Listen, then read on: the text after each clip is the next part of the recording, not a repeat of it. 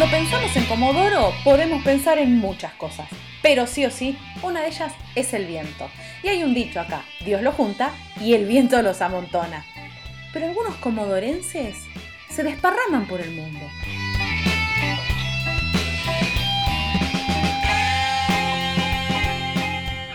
Yo soy Rocío Barquín y en este podcast de ADN Sur vamos a charlar con comodorenses por el mundo. En este episodio de Comodorenses por el Mundo vamos a hablar con Julia Iglesias, que está del otro lado del océano y ella nos va a decir dónde está. Julia, ¿cómo estás? Buen día o buenas tardes.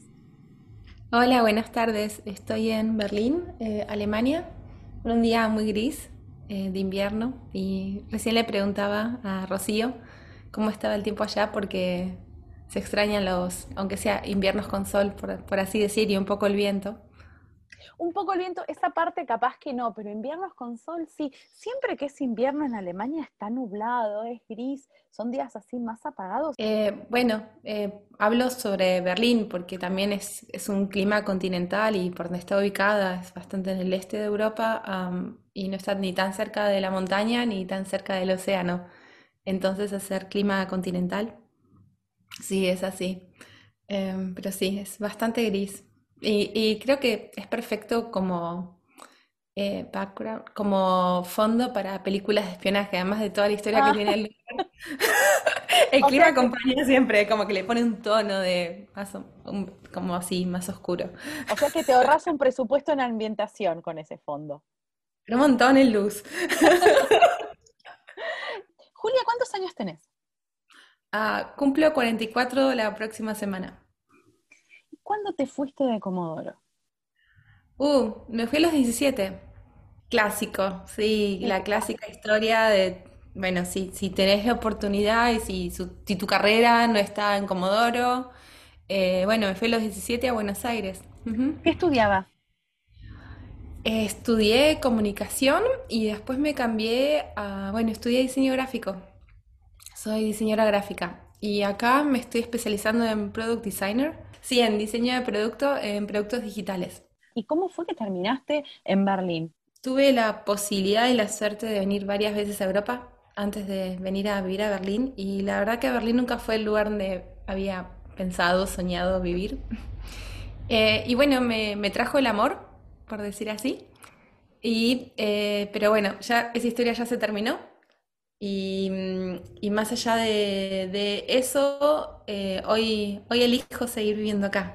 Si bien me trajo una situación, hoy hay un montón de otras situaciones que me hacen seguir eligiendo Berlín como mi lugar para vivir. ¿Cuáles son esas situaciones o esas cosas cotidianas que te hacen seguir eligiendo Berlín? Berlín es una ciudad eh, muy especial. Primero, Berlín es como una burbuja dentro del mundo para mí. Eh, si voy a algo así muy actual eh, con las noticias que están sucediendo en Argentina y algo que a mí me pasaba viviendo en Buenos Aires es que como mujer me da mucho miedo participar y estar activamente en sociedad, más que nada con las cosas que, pasan, o sea, algo terrible. Eh, no, no, no, no, no encuentro palabras en ningún idioma para hablar del rechazo que me está dando la, situación actual eh, y lo difícil que es ser mujer en Latinoamérica y, más, eh, bueno, en este tipo de sociedades. Y Berlín eh, me empodera. Eh, me, da muchas libertades, no, no, estoy mirando para atrás cada vez que estoy en la calle. fue como algo medio traumático, creo que con lo que vine, que durante mucho tiempo caminaba en la calle y antes de, de bajarme del tren tenía las llaves de casa en la mano y mis amigos me decían, ¿qué haces con las llaves? Si falta bastante, bueno, pero es, y si pasa algo, no, es que no va a pasar nada. Pasan cosas, pero no pasa eso, pasan otras cosas. Eh, si bien, no sé, eh, no, no es un tema, ¿se entiende? Es la igualdad. O sea, no, no es que mm, es, no, no hay que pedir, si bien todavía no hay un tema de igualdad 100%, pero no, nada, a mí me, enseña un estado presente, un estado social, eh, este tema de la seguridad como mujer, poder ser, poder salir, poder hacer, no sé, es como, tengo otro estrés que es el de ser inmigrante, el del idioma, ¿se entiende? Pero el, día a día es mucho para, en mi situación, para mí es mucho más liviano. Por ahí para eh, nosotros es un poco complicado tratar de pensar e imaginarse una cotidianidad, un día a día donde la seguridad personal, que es lo que vos planteas, no sea un problema. Y vos me estás planteando que hay otro tipo de cosas que te generan cierto mm, Sí, y quiero agregar con respecto a lo anterior también, como que todo el tiempo no, te tenés que hacer valer porque sos mujer para que te escuchen. ¿Se entiende? O sea, es como igualdad. Eso es hermoso. Al, menos para mí es como, ¡uh! ¡Qué bueno! cuando hablo de Berlín no hablo de Alemania. Berlín es, como digo siempre, es como una burbuja, esa parte de todo un sistema. Y la libertad, la libertad que hay en esta ciudad, que cada uno es como quiere y a nadie le importa. Eh, eso me encanta. y bueno, ser inmigrante sí es re difícil. Es, creo que ser inmigrante ya es re difícil y algo que, que me di cuenta de que toda mi vida conviví con inmigrantes. Más allá también ahí en la Patagonia, ¿no? Como la persona que quizás va a limpiar a tu casa o la maestra que tuviste en los 80, al menos yo crecí en los 80. En una ciudad como Comodoro, tus abuelos, tu bisabuelo. Exacto, o sea, Patagonia, o sea, o sea, ahí no tengo que explicar, pero lo que sí podría explicar es que no, nunca desarrollé la empatía suficiente como para preguntarle a la señora que limpiaba en casa, no, te, no quiero decir limpiaba, tipo, ayudaba de alguna manera. Eh, o las maestras que tenía, como nunca pregunté, che, ¿y vos cómo llegaste? ¿Y qué hiciste? ¿Y cómo vivís? ¿Y necesitas algo? Eh, ¿y cómo hiciste con estos papeles? Porque si bien yo vine porque mi, mi expareja eh, es alemán, eh, pero tampoco lo tuve tan fácil, ¿se entiende? Más allá de que yo vine de la mano de... Em, pero no, es, es, muy, es muy complejo, incluso ahora con la situación de Ucrania, estamos a mil kilómetros, estamos muy cerquita.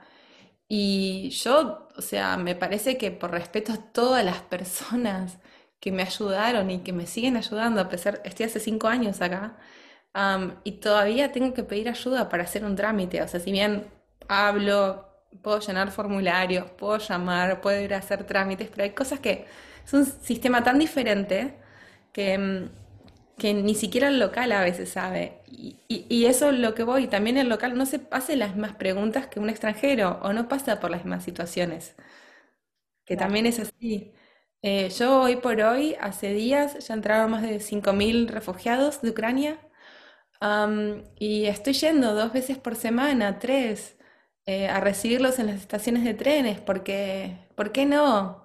Como en vez de quedarme en casa mirando la tele, sea, digo, ¿qué, puedo hacer?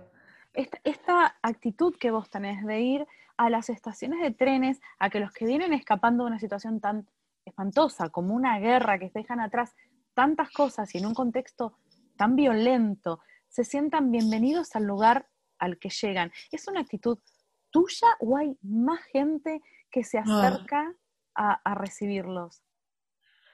Es increíble, somos un montón. Eso es poderoso. Es, es, hermoso entender que muchos tuvimos la misma pregunta, ¿y qué hago?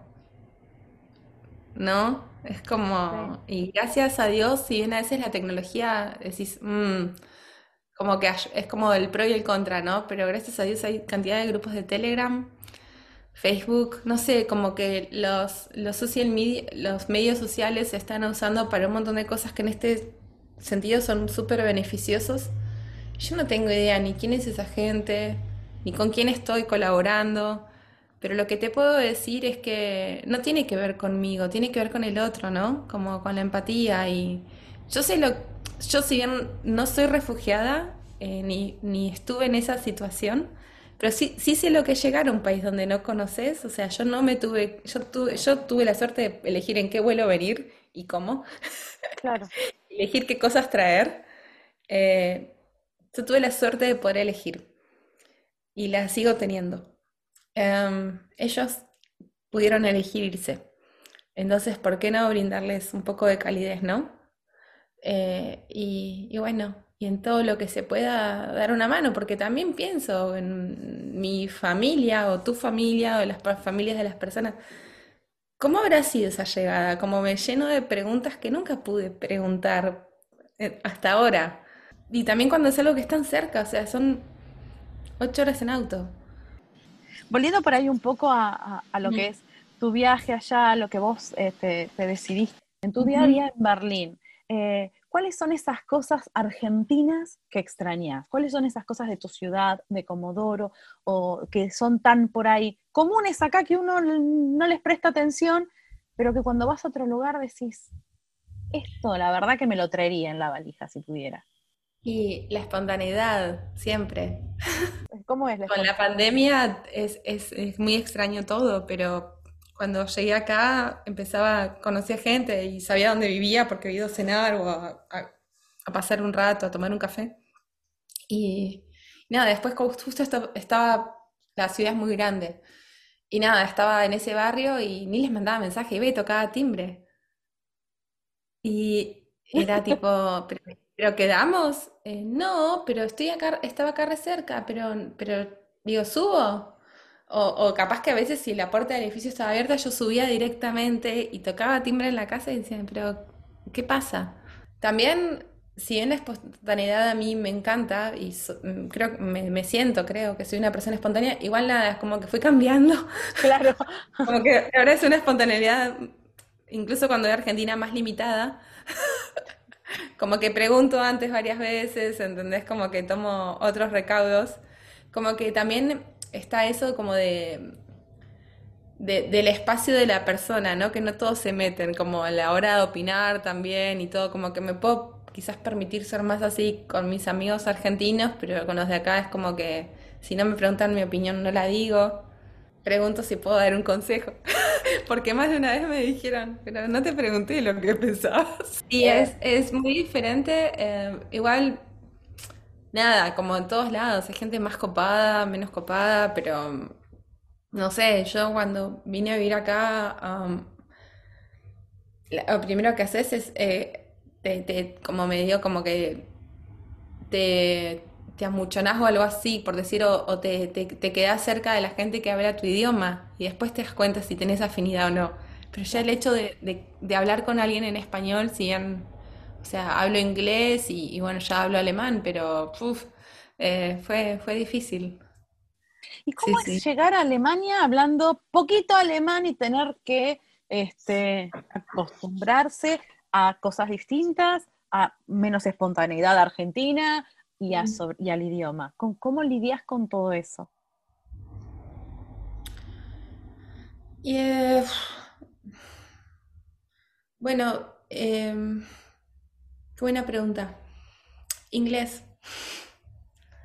Sí, usas inglés. Igual en Berlín es una ciudad donde se habla, hay bastante gente, hay una comunidad muy grande eh, de habla hispana, pero bueno, no, tampoco es que la veo tanto. Eh, no, no, no por algo personal, sino que, o sea, me, estudio en inglés, eh, trabajo en inglés y en alemán, entonces es como, no sé, te, te vas armando grupos, ¿no? Em, ¿Cómo es? Eh, no sé, haces malabares.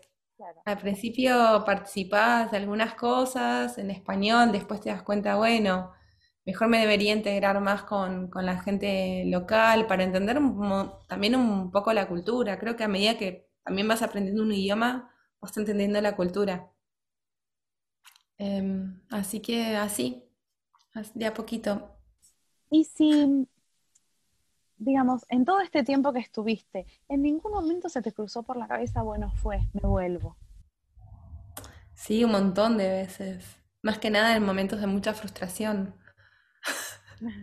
Cuando todo es muy complicado, dices, ah, o que no te la ves venir, o situaciones también donde uno es muy naif.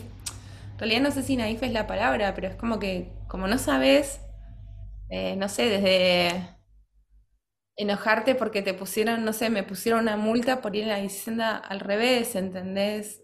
En contramano. ¿Qué sé yo? Te adaptas.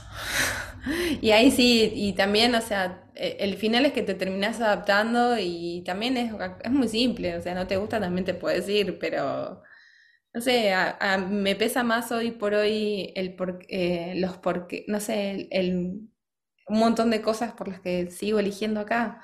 Em, tampoco es que me caso, ¿entendés? en esta ciudad, o sea, quizás mañana eh, estamos teniendo la misma conversación y estoy en otro lugar.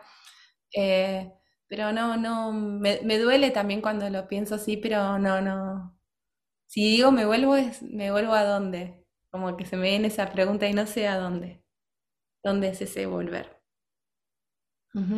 Julia, te agradezco muchísimo los minutos que nos diste en ADN Sur para conocerte, para conocer tu mirada sobre Berlín, toda esta percepción que por ahí uno como este, residente de un lugar no tiene sobre los inmigrantes y que estás ahora del otro lado. Y bueno, también gracias por contarnos un poco eh, en este contexto muy particular que se vive ahora con la, guerra mm. entre Rusia y Ucrania, también cómo, este, cómo perciben ustedes ese conflicto y cómo la empatía puede surgir en cualquier lugar. Te agradezco muchísimo realmente Gracias a vos. que nos diste.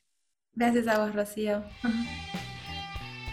Comodorenses por el Mundo, un podcast de ADN Sur.